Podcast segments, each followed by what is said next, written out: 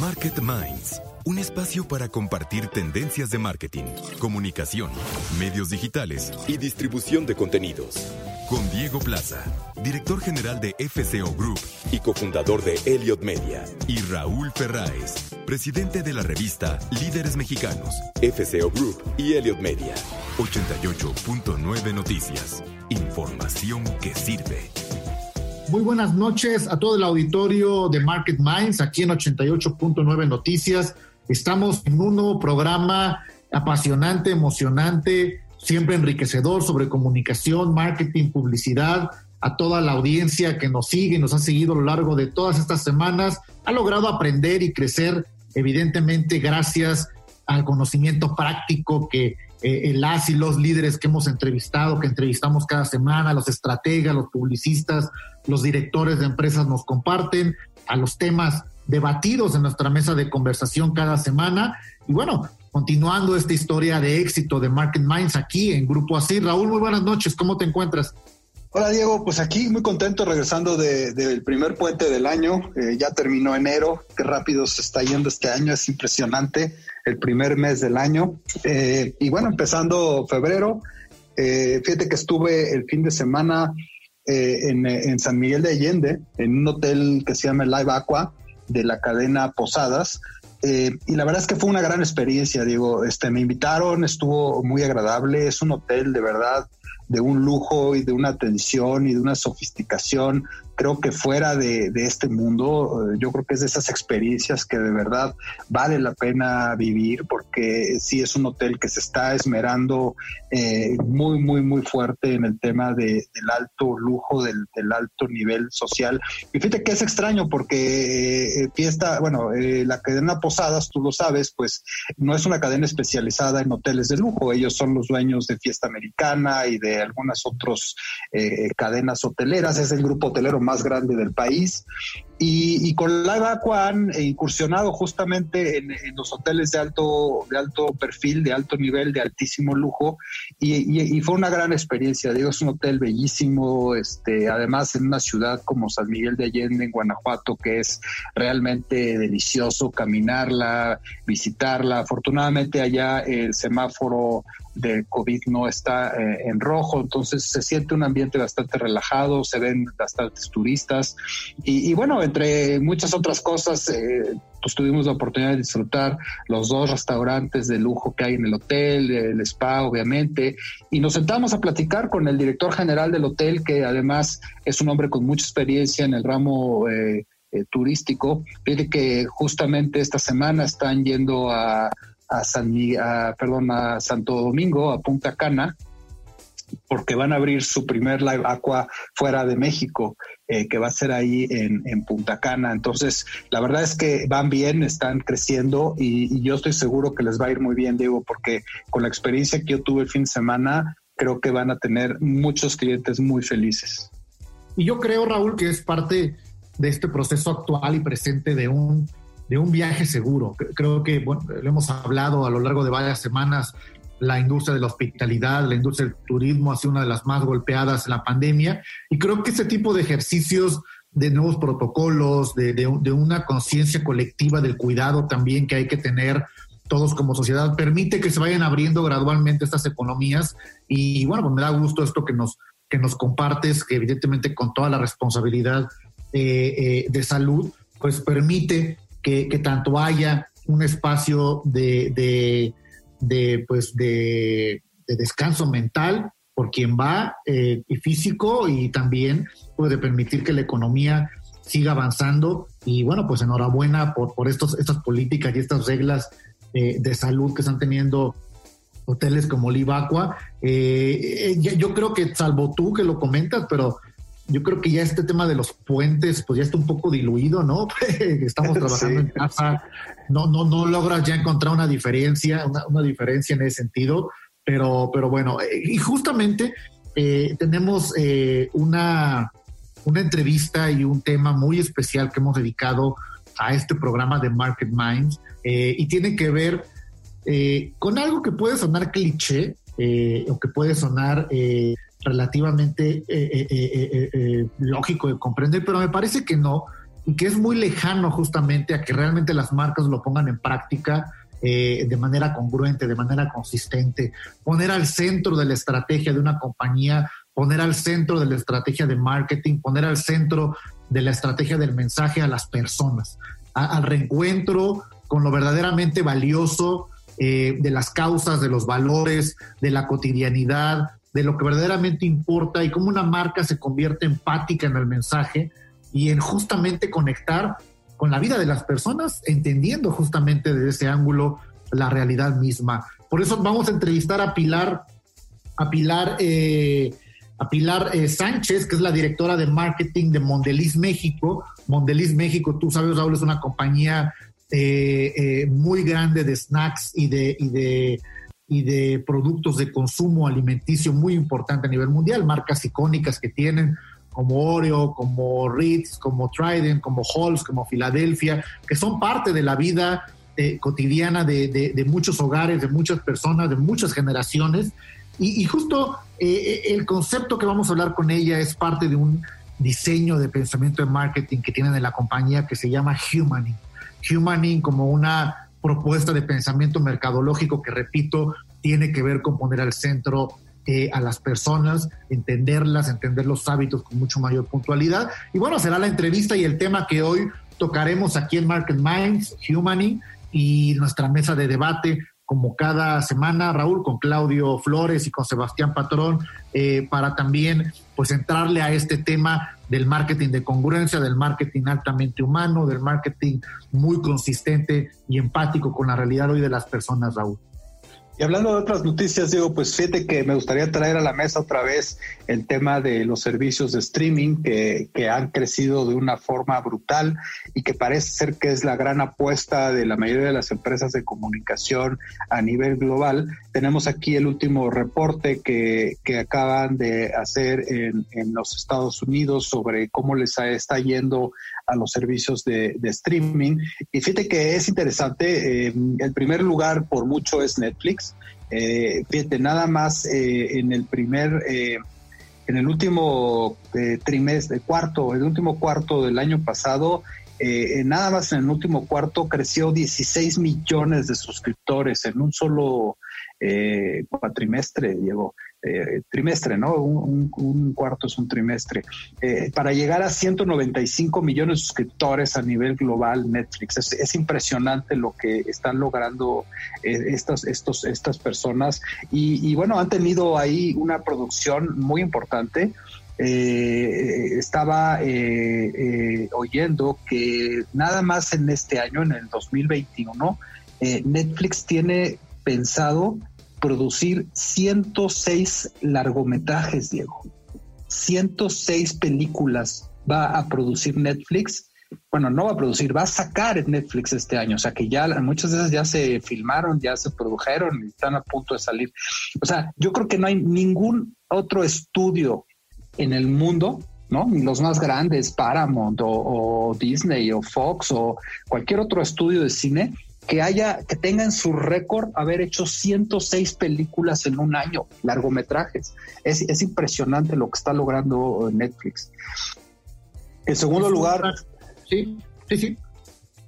Eh, en segundo lugar lo trae eh, Disney Plus, que, que, le ha ido muy bien. Eh, desde que lanzaron, que fue hace 13 meses, no aquí en México, sino a nivel global, ya, ya van en 87 millones de suscriptores, o sea, la, casi la mitad o un poco menos de la mitad de lo que tiene Netflix, pero esto Disney lo logró solamente en 13 meses, lo cual es muy importante.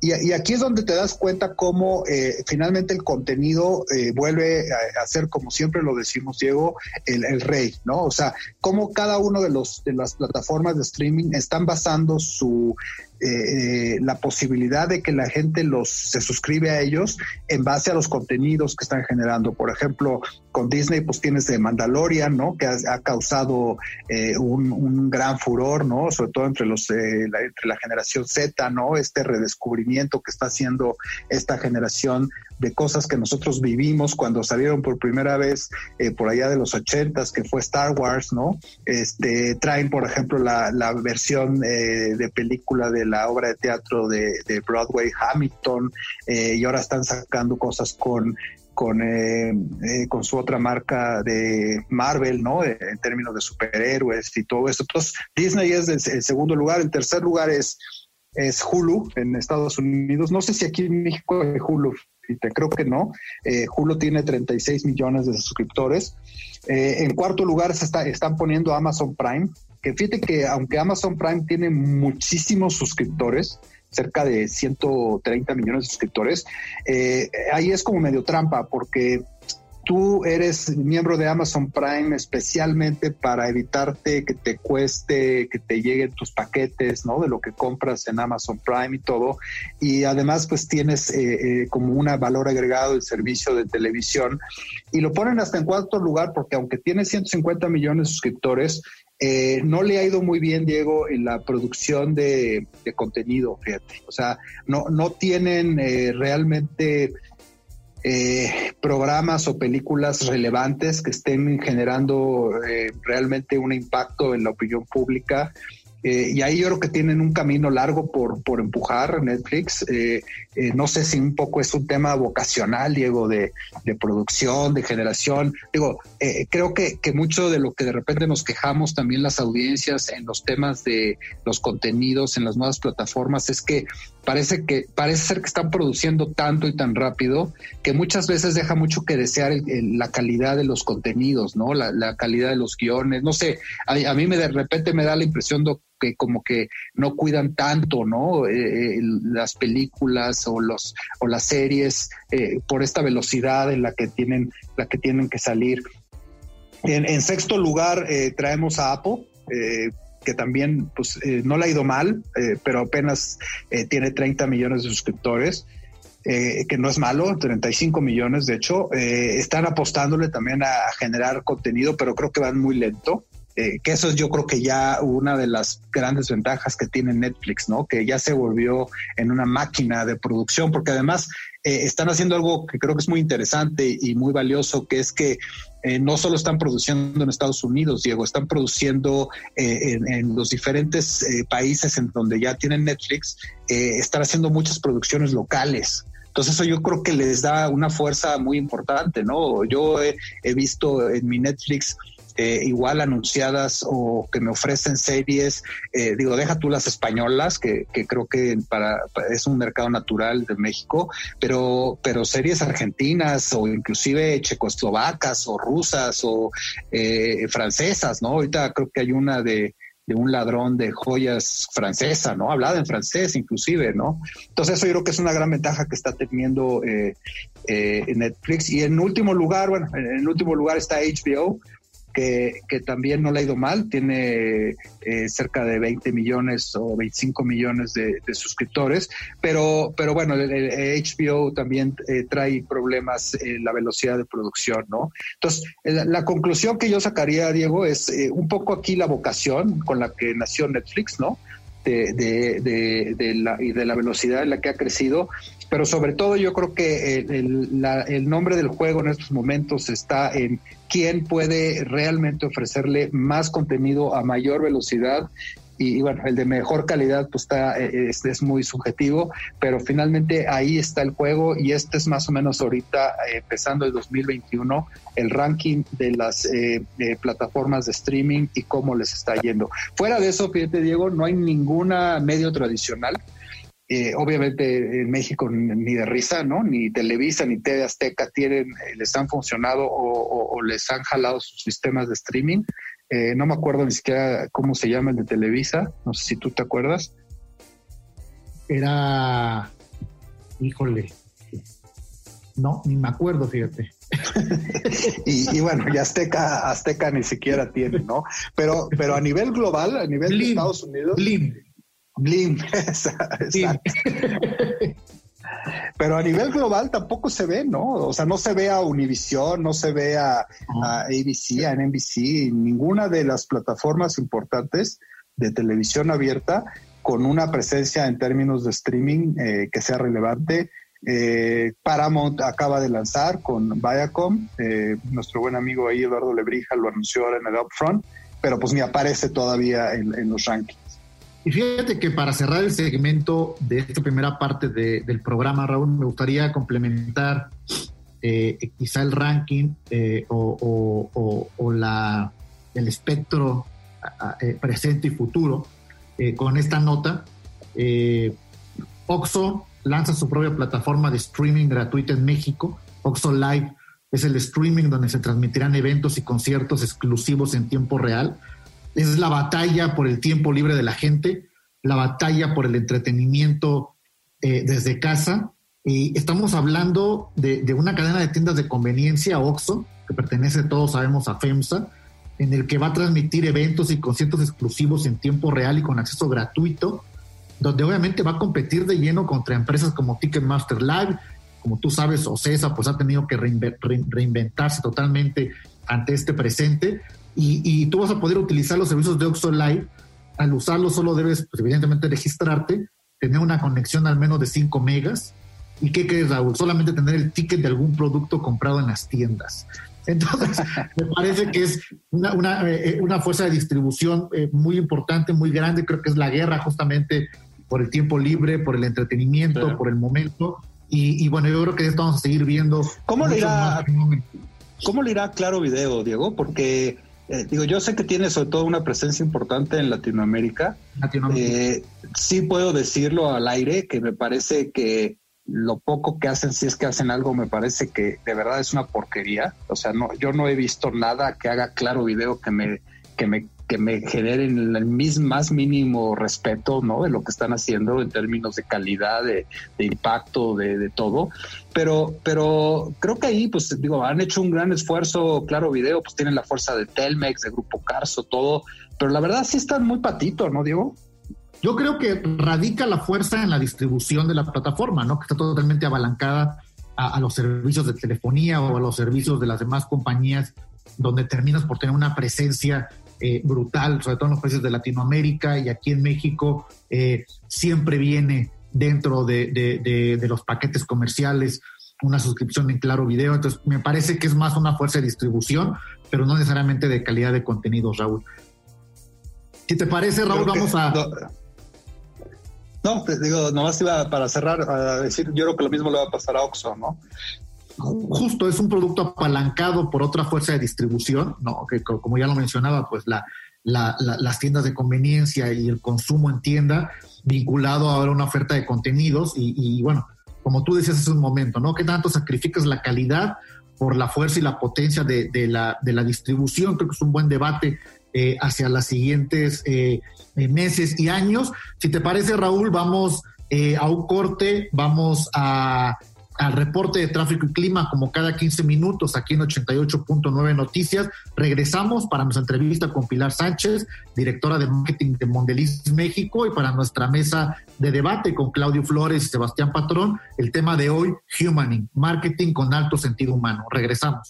Market Minds con Diego Plaza y Raúl Ferráez, un espacio para compartir tendencias de marketing.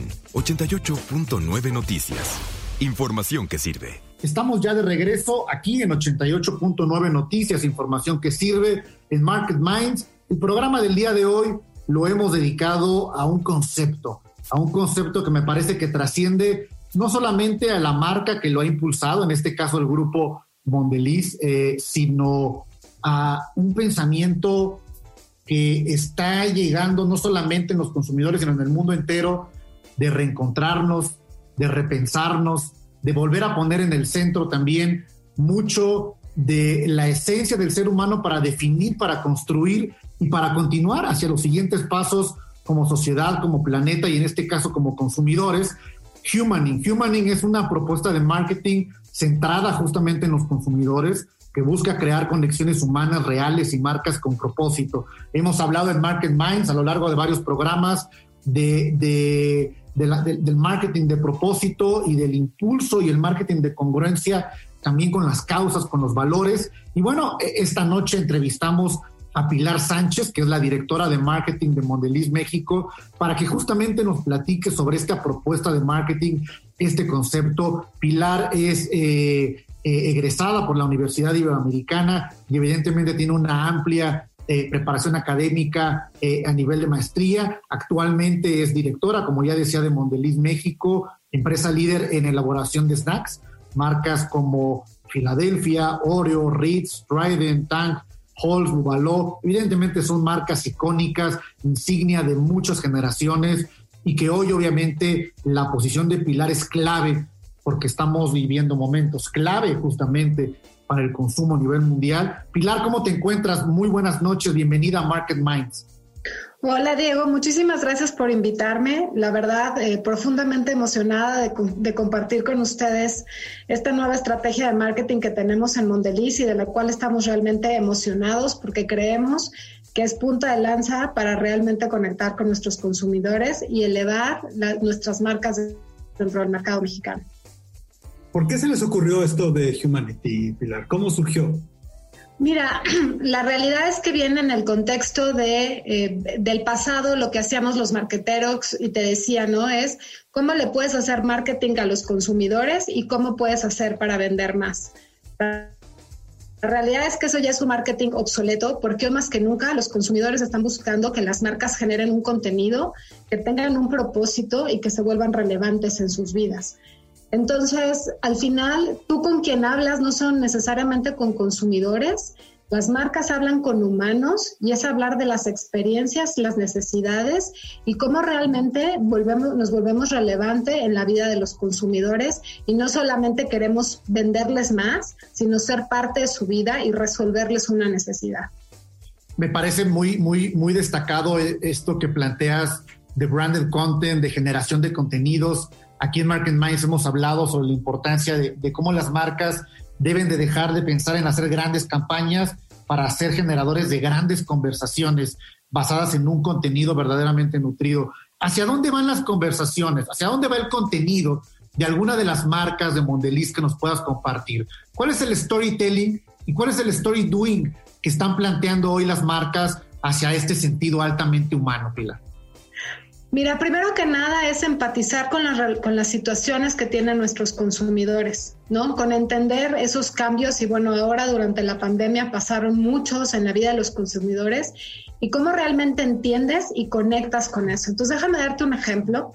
Filadelfia, que es una de las marcas más queridas de México, en medio de este contexto vimos que la gente estaba interesada en cocinar que realmente estaba mucho tiempo en su casa y que necesitaba cómo poder generar actividades que al perder el espacio social, al perder muchas de las conexiones, cómo se habilitaban los espacios con sus familias, con sus amigos, con sus hijos, y realmente vimos que cocinar era algo que estaba en tendencia. Entonces, ¿qué hicimos en Filadelfia? Fue no solamente decir ahora cocina más con Filadelfia, sino entender cuáles eran las raíces de lo que estaban buscando los consumidores y habilitarlos. Los habilitamos con recetas, los habilitamos con un chef que les ayudara y les explicara, no desde una cocina espectacular en un, en un marco de competencia y en un comercial, sino la cocina del chef, ¿no? Diciéndote, mira, con estas cosas puedes tú crear un platillo delicioso, puedes pasar un tiempo perfecto con los consumidores. Entendimos también eh, que los consumidores tienen realidades diferentes. Esa cosa donde solamente el ama de casa era la que cocinaba, sino realmente entendimos que podías generar un vínculo de papás con hijos, de amigos, de familias, incluso de conexiones virtuales o de fiestas virtuales. Y realmente ahí creamos un contenido que se llama Cuando nos unimos sabe mejor no sabe mejor porque tú solamente le pones Filadelfia, sino porque sabe mejor con quién compartes la comida y eso es realmente generar contenido para nuestros consumidores. ¿Cuáles, cuáles serían los valores fundamentales eh, que, estaría, que estaría persiguiendo Mondeliz en esta estrategia de, humanizar a la compañía, Pilar? ¿Cuáles serían los, los valores que han escogido ustedes como pilares eh, fundamentales de la estrategia? Mira, uno y el más importante es la diversidad y la inclusión. Hoy más que nunca somos estandarte y no solamente desde nuestras marcas, sino desde lo que vivimos en Mondeliz, que la diversidad y aplaudir las diferencias de los consumidores, las diferencias no solamente de raza, de género, sino de ideología, de forma de pensar, son las que nos hacen más ricas como marca. Entonces, yo te podría decir que ese es el estandarte número uno. Número dos es que los, los marqueteros en Mondeliz somos personas que nos preocupan las personas. que realmente creemos que lo que hacemos con nuestras marcas es por el bien de nuestros consumidores. Número tres, evidentemente, es hacer lo correcto. O sea, nosotros hacemos los productos correctos, hechos con una calidad eh, de verdad, con todo el rigor y cuidando cada aspecto con nuestros consumidores. Em, y finalmente, te puedo decir, es cómo generamos una, una creatividad que conecte con algo que es relevante para el consumidor y no solamente con hacer una campaña de marketing gigante.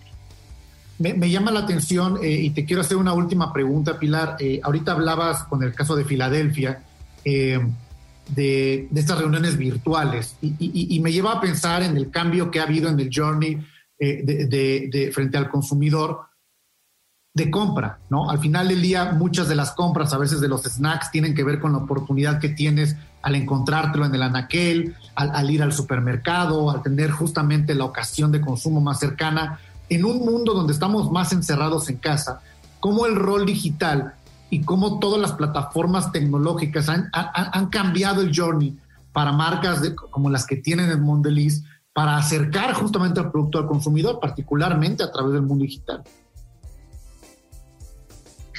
Mira, yo lo que te puedo decir es que en medio del contexto, eh, orgullosamente te puedo decir la velocidad a la que pudimos adaptarnos, porque ya teníamos muchas herramientas puestas allá afuera. Mondeliz siempre es una compañía que va por delante en la parte digital.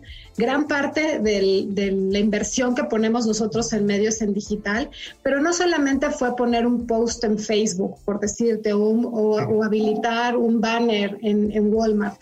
En el caso, por ejemplo, de Filadelfia, de Oreo, incluso de, marcas como Trident o como fuimos los primeros en poder vender un chicle a través de e-commerce. En Filadelfia articulamos, somos uno de los productos número uno dentro de e-commerce y solamente cambiamos todas nuestras páginas digitales eh, articulamos una nueva página web, echamos a andar chatbots para poderle contestar a nuestros consumidores de literal, oye, ¿cómo puedo hacer una receta de pasta Alfredo? Hay un bot que te contesta en vivo, le mandas la pregunta y te contesta. Eh, si tienes un interés de hacer un cheesecake, tú le pides la receta, te manda la receta y te manda un landing page en una página de alguno de nuestros eh, socios comerciales con toda la receta, con toda la lista de productos para vender. Eh, hicimos checkout virtuales con toda nuestra línea de Goma Candy. Activamos, por ejemplo, recetas con Oreo, que le llamamos el factor Oreo. Entonces, la realidad es que en tiempo récord pudimos adaptar todas nuestras metodologías para conectar digitalmente a nuestros consumidores, no solamente desde la parte de, de promoción o de publicidad, pero sino desde las herramientas que el consumidor necesitaba para conectar con nuestras marcas. Eh, al, final, al final del día, eh, por lo que los platicas, en el, no diría en el nuevo, pero es en el ecosistema de vida de la gente, la marca forma parte de sus vidas, la marca forma parte de sus historias, está ahí en la plataforma en la que tiene que estar en el momento correcto, con el producto correcto, eh, en el contexto adecuado. Y eso me parece muy sobresaliente como dices, no solamente en el discurso, sino en los hechos, en los resultados. Pilar, ha sido un gusto platicar contigo y seguir el rastro justamente de este importante concepto Humaning, una propuesta de marketing centrada en los consumidores. Pareciera un concepto obvio de entender, pero es tan lejano a veces en el día a día de los marqueteros que hoy, cuando llegamos a un contexto como el que estamos viviendo, se hace mucho más eh, revelador y se hace mucho más innovador para compañías tan grandes como Mondeliz que están apuntalando esta nueva forma de pensar. Pilar, ha sido un gusto platicar contigo esta noche aquí en Market Minds. Muchas gracias por la invitación y aquí siempre disponible para hablar de marketing cuando quieran. Gracias. Muchísimas gracias, Pilar. Eh, Pilar Sánchez, la directora de marketing de Mondeliz México. Vamos ahora al reporte de tráfico y clima, como cada 15 minutos, aquí en 88.9 Noticias. Regresamos Estamos en Market Minds. Market Minds con Diego Plaza y Raúl Ferráez. Un espacio para compartir tendencias de marketing. 88.9 Noticias. Información que sirve. Estamos de regreso en Market Minds, aquí en 88.9 Noticias, en este programa que hemos eh, eh, tratado de poner en el centro de la conversación eh, el alto valor humano del análisis del consumidor, esta entrevista eh, con Pilar del equipo de, marketing de Mondeliz sobre este concepto que a mí me encantó la manera en que hicieron este, este, esta frase o este, o este discurso de humaning, un marketing mucho más centrado al, eh, al, análisis, al comportamiento eh, de los básicos, de los fundamentales, regresar a la persona, regresar al ser humano, regresar justamente a estos eh, eh, eh, fundamentales de comportamiento para entender al consumidor y saber regresar con la respuesta correcta. Creo que a lo largo de diferentes momentos en la historia de la comunicación, de la publicidad y del marketing, nos hemos alejado, nos hemos acercado. Creo que hoy no solamente en nuestras industrias, sino en general en el mundo entero, creo que regresa a ver el centro de nosotros mismos como una parte muy importante para reencontrarnos, para redefinirnos, para replantearnos y creo que el marketing no va a ser una excepción.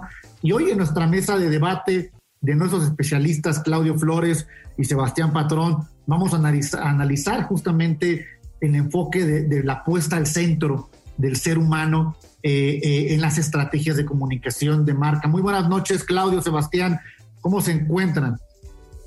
Buenas noches, un placer estar aquí en Market Minds. Un placer como siempre pues cómo ponemos al centro justamente, suena muy eh, eh, básico, muy obvio, pero no, no, no, no sé, eh, Claudio, poner a la persona en el centro de la conversación.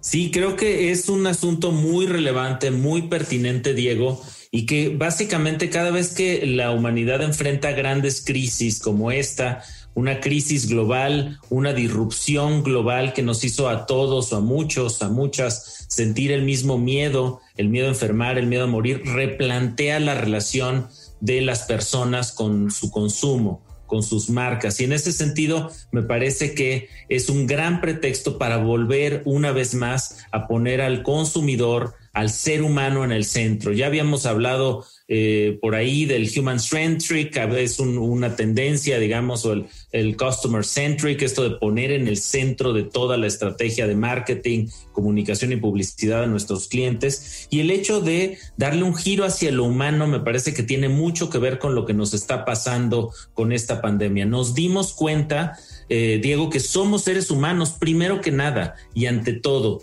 Y me parece que vamos a ver marketing distinto después de esta pandemia, un marketing mucho más centrado en la persona, en las necesidades de las personas. Hemos hecho durante las últimas dos o tres décadas un marketing muy aspiracional. Recordemos por ahí el modelo de Acker muy centrado en beneficios de autoexpresión, beneficios aspiracionales como en ciertas categorías, el lujo, etcétera. Y me parece que hoy vamos a regresar a un marketing eh, de principios, un marketing con propósito. Hoy el propósito es más relevante que nunca y diría yo que las audiencias y los consumidores nos están exigiendo a las marcas que tengamos un propósito. Por ahí en una sesión de grupo alguien nos decía, un, consumidor nos decía, si tu propósito es hacer varo, si tu propósito es hacer dinero, pues no tienes un propósito para mí como consumidor o como audiencia. Y así por ello creo que vamos a ver, digamos, una nueva era del propósito y una nueva era del ser humano en el centro de la estrategia de marketing.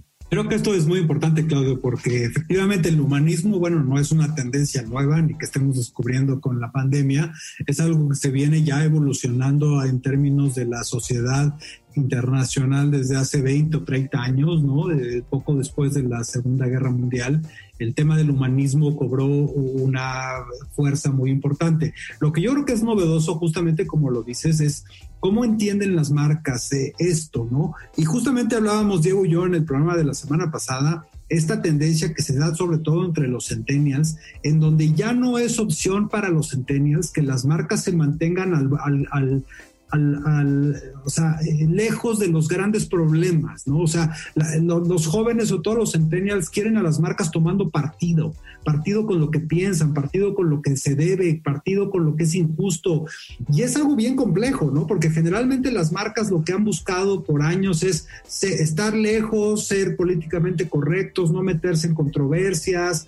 Y eso efectivamente yo creo que deshumaniza a las marcas, porque como tú dices, lo único que parece que les importa es efectivamente vendernos sus productos y hasta ahí se acabó. Pero yo creo que hay también en los últimos años, ahorita Sebastián seguramente nos va a recordar algunos casos de marcas que han cometido errores fundamentales en este tema de humanismo, ¿no? Desde cómo contratan o cuidan a sus trabajadores o hasta en temas de derechos de los animales, en fin que, que, han causado en las audiencias una, una, una animadversión brutal. No, totalmente. Y hay, hay dos. digo, una, una parte bien, bien interesante también. Ahorita hablado de empleados, eh, Raúl. O sea, es cada vez más frecuente también que el, Net Promoter Score que tanto se toca en cuanto al consumidor para poder mejorar tu producto, ya también lo hacen las empresas inclusive para sus trabajadores. Del 1 al 10, ¿qué tan recomendable es que eh, recomiendes trabajar en WeWork, trabajar en, no sé, en Delta a un amigo familiar?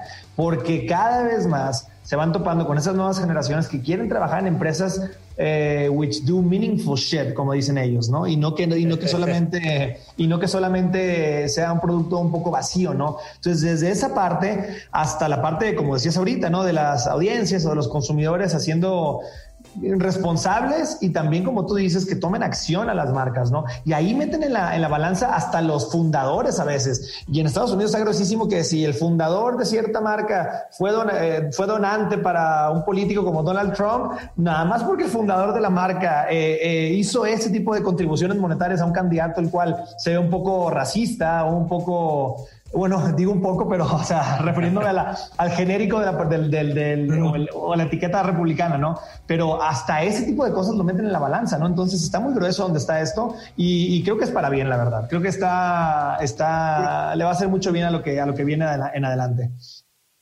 Ahora, ¿cómo te mueves en estas aguas sin morir en el intento? Porque eh, evidentemente las marcas tienen un, activo que cuidar, que es pues, un brand que llevan que llevamos o llevan siglos construyendo o años construyendo. Y, como dice Sebastián ahorita, un error de cálculo, eh, meterte en alguna comunicación poco, poco prudente o, que genere eh, cierta animadversión en las audiencias, puede, puede ser fatal para, para la marca. ¿Cómo, ¿Cómo le haces para hacerlo bien? Yo creo que lo que hay ahí detrás es la necesidad de entender que estamos en un contexto con menos certeza y donde es eh, más delicado moverse, pero que es indispensable hacerlo.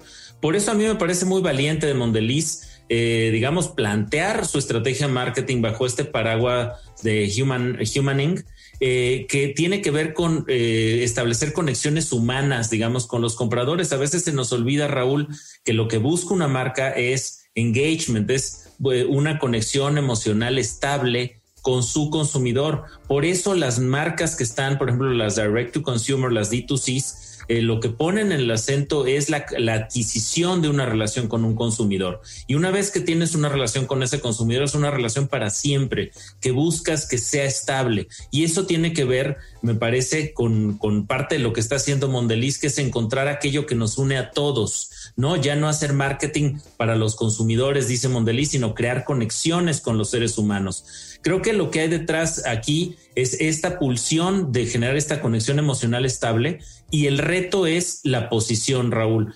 Hoy los consumidores están exigiéndole posición a las marcas, están exigiéndoles, por ejemplo, que sean coherentes no solamente hacia afuera, sino hacia adentro. ¿Cómo estás tratando a tus empleados? ¿Qué tipo de beneficios tienen?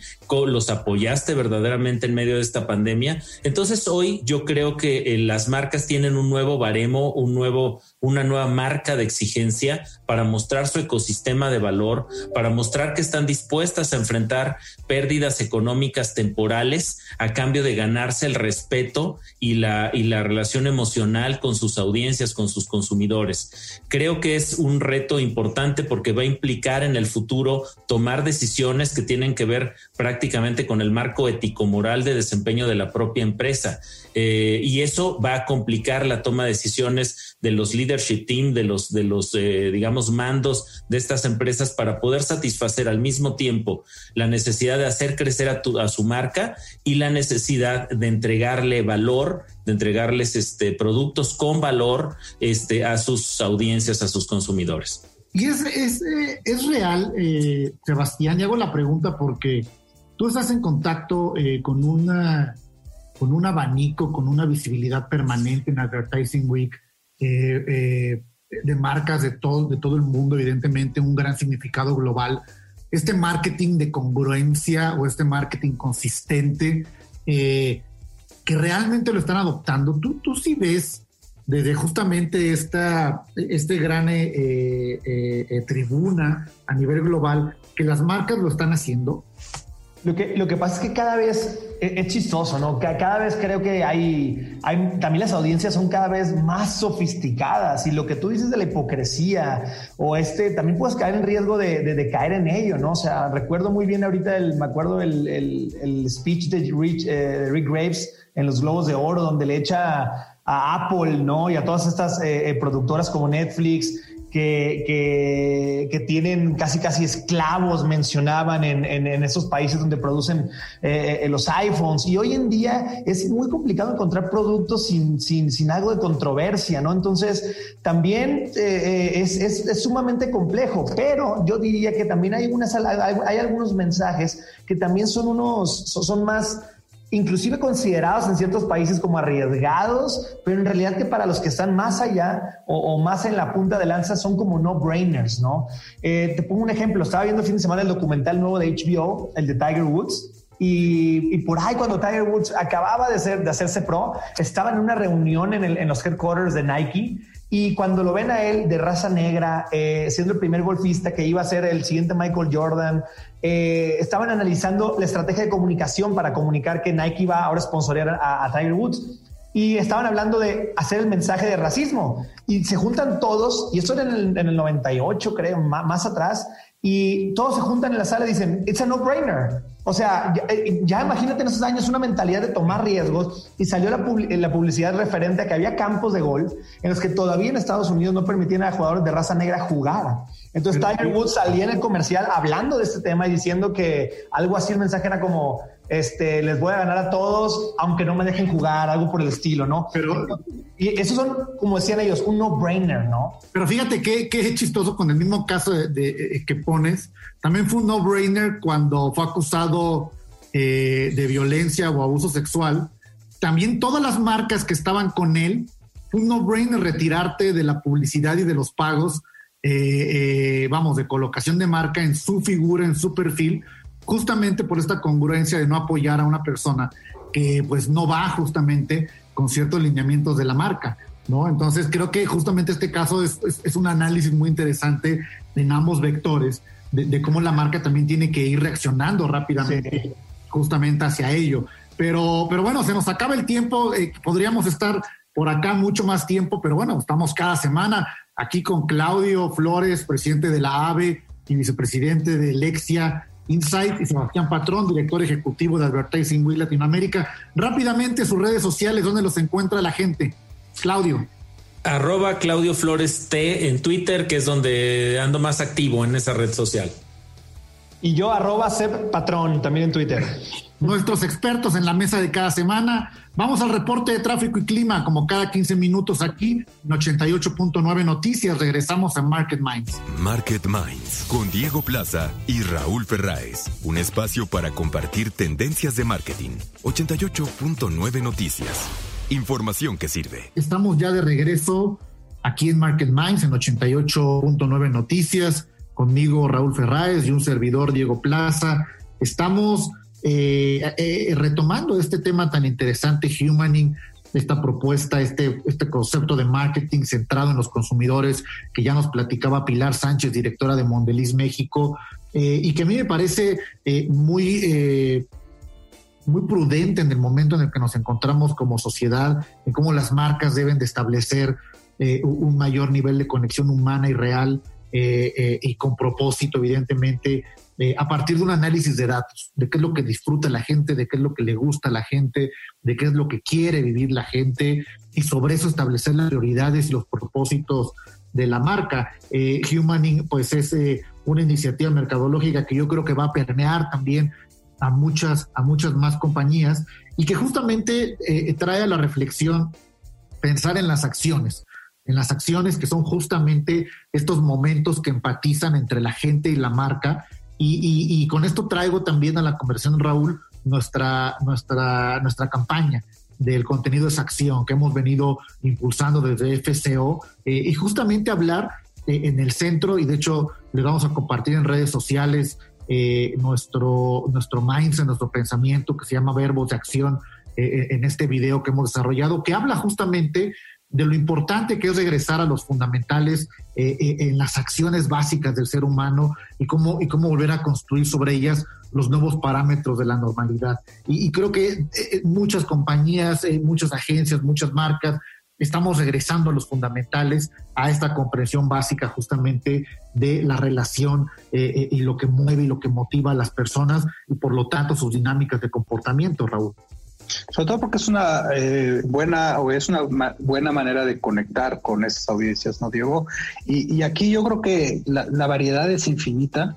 Eh, creo que tampoco se trata de ser una empresa en donde encuentres necesariamente siempre propósitos que sean demasiado elevados o demasiado eh, eh, profundos o inclusive controversiales, ¿no? Este, por ejemplo, hablando pues de Mondeliz, la campaña que lanzaron el año pasado de Oreo, ¿no? Que a mí me gustó muchísima de de, del juego, ¿no? Y de, la diversión y de cómo generar ese, a través de ese juego, esa diversión, una conexión profunda con tus seres queridos, con tus hijos, con, con la gente a la que amas, eh, a través de la diversión, de, jugar plenamente, de estar divertido. Eh, eso es un valor pues, importantísimo, ¿no? Este, la convivencia familiar, eh, por ejemplo, lo que nos contaba Pilar de lo del queso Filadelfia y de cómo conectar a través pues de, la gente que, que, le gusta cocinar, que encuentra en la cocina eh, también un esparcimiento, una diversión, un propósito en la vida,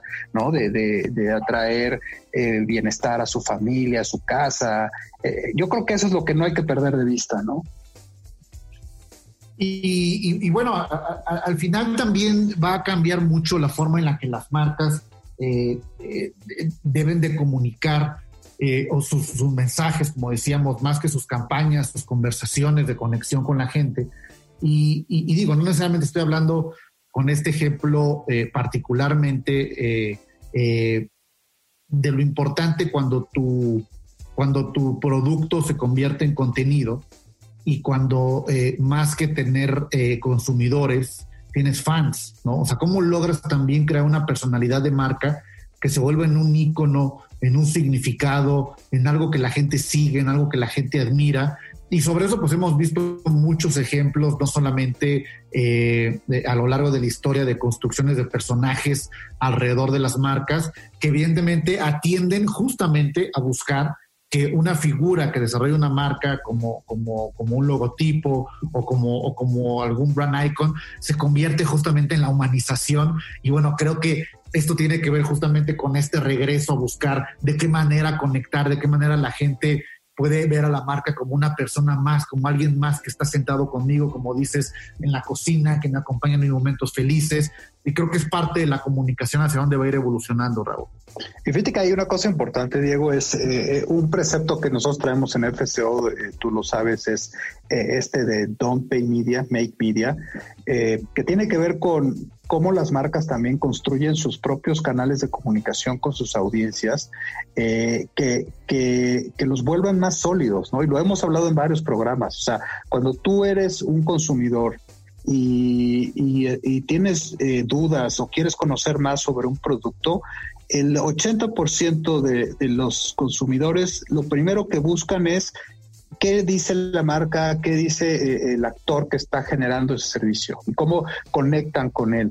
Y, lo que pasa en la mayoría de los casos es que las personas entran a las redes sociales o a las eh, eh, o las, a los websites o a los, a los canales de YouTube o etcétera, etcétera de las marcas y encuentran muy poco contenido, muy pocos, muy, muy poca información, muy poco engagement y eso genera al final una desconexión importante. Obviamente, si te interesa mucho el, producto, el servicio, pues buscas en otros lados, ¿no? Pero eh, el hecho de, generar, eh, de, como decimos, de eh, Don't Pay Media, Make Media, es un principio fundamental que yo creo que no muchas empresas están entendiendo, sobre todo porque obviamente es un camino largo, que tienes que tener paciencia y que tienes que construir y no es algo inmediato.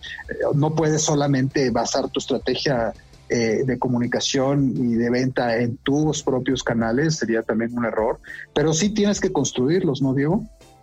Y, un caso puntual que, que, habla de los esfuerzos de desarrollo de media eh, en las plataformas digitales es nuestro canal de YouTube, Helio Channel, eh, que, justamente va en la construcción de, de, de contenido original con un alto enfoque de branded content, donde las marcas pues también puedan construir sus propias plataformas digitales. Recientemente, Helio Channel, invitamos a todos a, a buscar, a suscribirse en YouTube. Hemos hecho un cambio muy importante en la imagen eh, gráfica, eh, en la conceptualización y en una gran promesa de venta que le habla a una audiencia joven y que le habla a una audiencia que está buscando significados, que está buscando contenido. Helio Channel, todo para ti, todo para ti es verdaderamente una propuesta en términos de contenido que le significa a las personas y, es, es, parte de estos ejemplos de Don't Pay Media, Make Media en la generación de contenido y un branded content efectivo, Raúl. Eh, se, está, se está acabando el tiempo, eh, eh, es momento de, de decir adiós, Raúl, no sin antes recordarle a todos nuestros radioescuchas que nos sigan en las redes sociales, en arroba 889 Noticias y arroba FCO Group.